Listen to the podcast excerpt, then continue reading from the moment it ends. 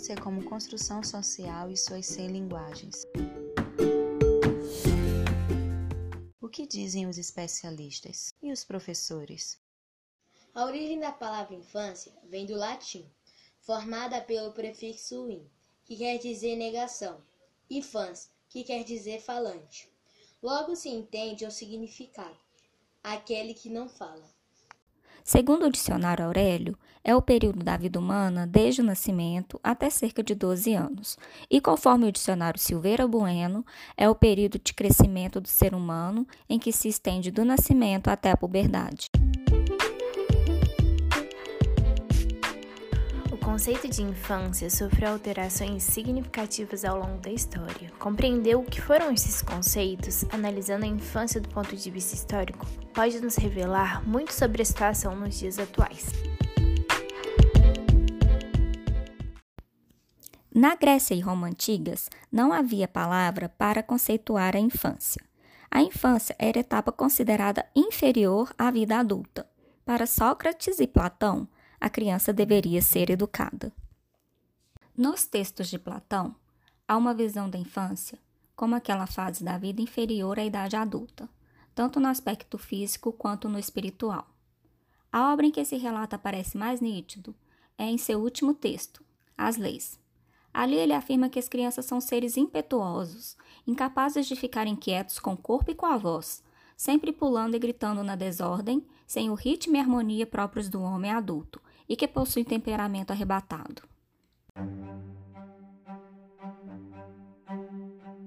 As crianças, sem seus preceptores, são como os escravos sem os seus donos, um rebanho que não pode subsistir sem seus pastores.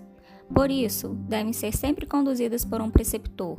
Não devem ser deixadas livres até que seja cultivado o que nelas tem de melhor. A infância na Idade Média era caracterizada com a visão de que as crianças eram miniaturas de adultos, os adultos imperfeitos. Com isso, até o século XII, as condições gerais de higiene e saúde eram muito precárias, o que tornava o índice de mortalidade infantil muito alto. Portanto, a infância não era considerada uma fase importante. Nos séculos 17 e 18, o sentimento de infância inicia-se com a paparicação, uma nova atitude na sociedade quanto ao modo de ver a infância. A criança passa a ser considerada um objeto de distração para os adultos, despertando o sentimento de afetividade originado principalmente no seio familiar. Para Philip Arries, esse sentimento era próprio do gênero feminino, porque o pequeno ser dependia das mulheres para ensiná-lo, ao mesmo tempo que elas se divertiam com as suas encantadoras expressões. Entretanto, o sentimento de paparicação, dedicado às crianças, começou a ser repudiado por moralistas e educadores do século XVII, por considerarem inaceitável o amor dedicado a elas, muito menos acharem graça em suas travessuras. A concepção de moralização pela educação foi fortalecida pela Igreja. Na Idade Moderna, a infância começa a ser retratada e há os primeiros estudos sobre a psicologia dessa etapa do desenvolvimento. A família burguesa passa a ter a percepção de criança como ser frágil, dependente e vazio que deve ser educado para ser um bom cidadão. A educação e a socialização passam a ser responsabilidade da família. Podemos observar que a partir do século XVIII as vestimentas das crianças ficam mais adequadas às suas atividades. Hoje, a criança é sujeito de direitos.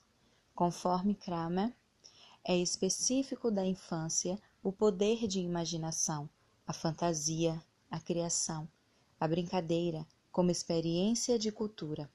Elas produzem cultura e são nela produzidas. A criança cria cultura, brinca, o que a faz singular.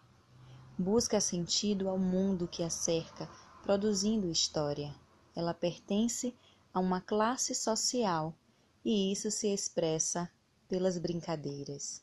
As legislações trazem diferentes faixas etárias para conceituar criança. Conforme o Estatuto da Criança e do Adolescente de 1990, criança corresponde à pessoa de 0 a 12 anos incompletos.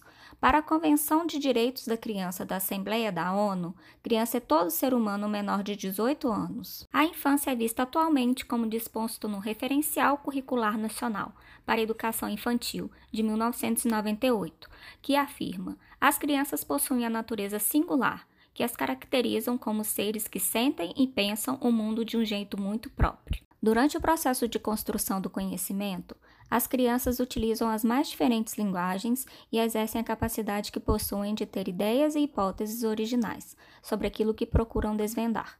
Este conhecimento constituído pelas crianças é fruto de um intenso trabalho de criação, significação e ressignificação. Compreender, conhecer e reconhecer o jeito particular das crianças serem e estarem no mundo é o grande desafio da educação infantil e de seus profissionais. Lançou-se a consciência sobre a importância das experiências da primeira infância, foram criadas várias políticas e programas que visaram promover e ampliar as condições necessárias para o exercício da cidadania das crianças, que, por sua vez, passaram a ocupar lugar de destaque na sociedade. No Brasil, temos, atualmente, a Lei de Diretrizes e Bases da Educação Nacional, que ressaltou a importância da educação infantil, tornando-a a primeira etapa da educação básica. Em seu título 2, artigo 2, mostra que a educação é dever da família e do Estado, inspirada nos princípios de liberdade e nos ideais de solidariedade humana, e tem por finalidade o pleno desenvolvimento do educando, seu preparo para o exercício da cidadania e sua qualificação para o trabalho. Em seu artigo 4, inciso 4, diz: O dever do Estado com a educação escolar pública está efetivado mediante a garantia de atendimento gratuito em creches e pré-escolas às crianças de 0 a 6 anos de idade. Porém, de acordo com os dados do IBGE, cerca de somente 9% das crianças de 0 a 3 anos frequentam creches e 52% das crianças de 4 a 6 anos frequentam as pré-escolas.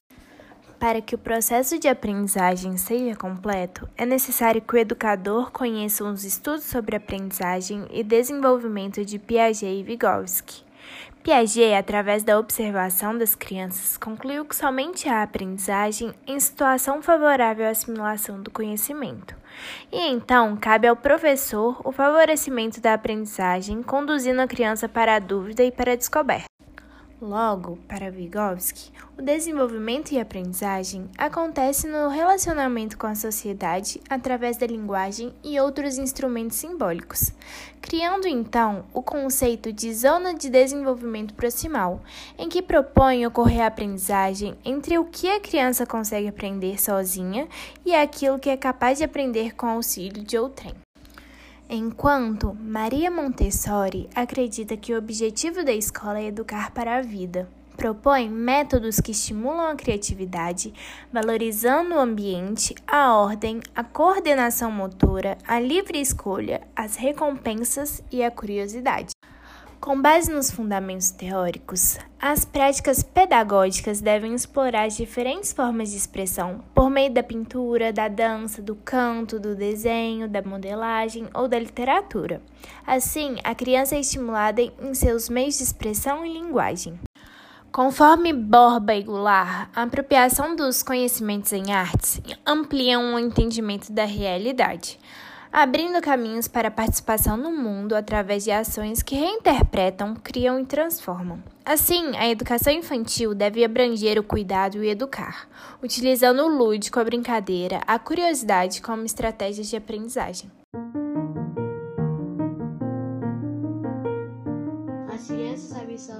Novos conhecimentos com extrema facilidade. As interações humanas no início da vida são fundamentais para o desenvolvimento. A partir desse momento, iremos relembrar algumas opiniões de especialistas e professores.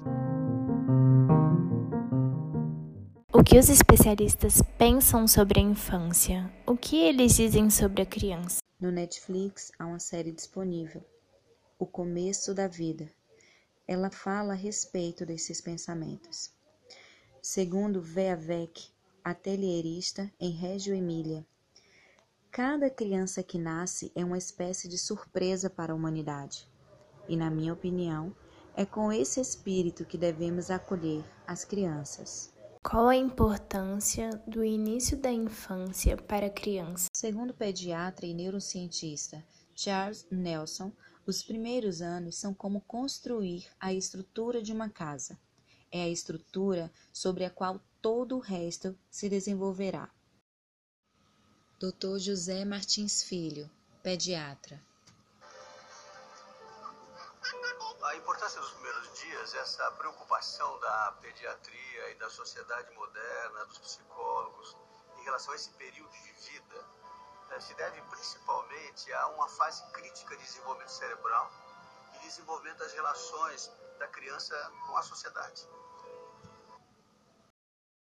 Para Patrícia Kuh, co-diretora do iLibes, Instituto de Aprendizagem e Ciências do Cérebro, há períodos críticos no desenvolvimento em que as estruturas cerebrais estão apenas esperando que o ambiente mostre como determinada cultura funciona.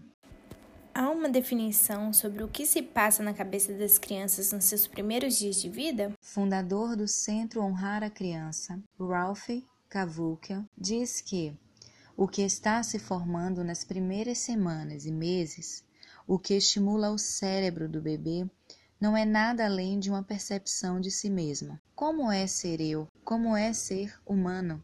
Esta vida, o que é? O que está sendo formada é a sua autopercepção e a sua percepção do mundo.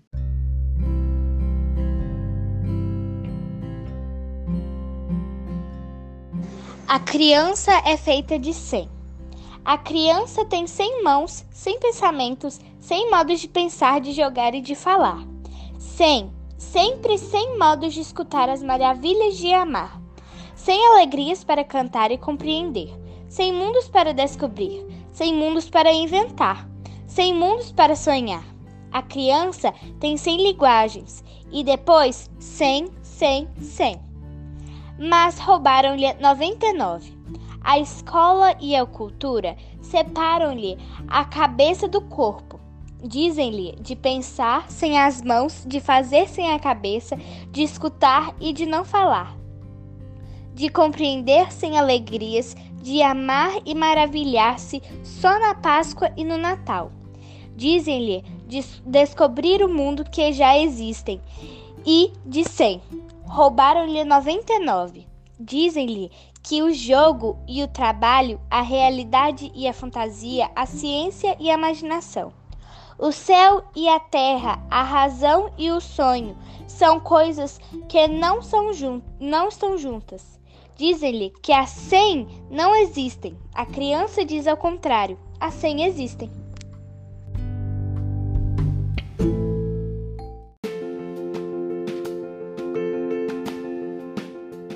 Ser criança é muito demais. É legal. Nota 10. É pular na cama. Brincar. Divertido. É bom porque só brinca.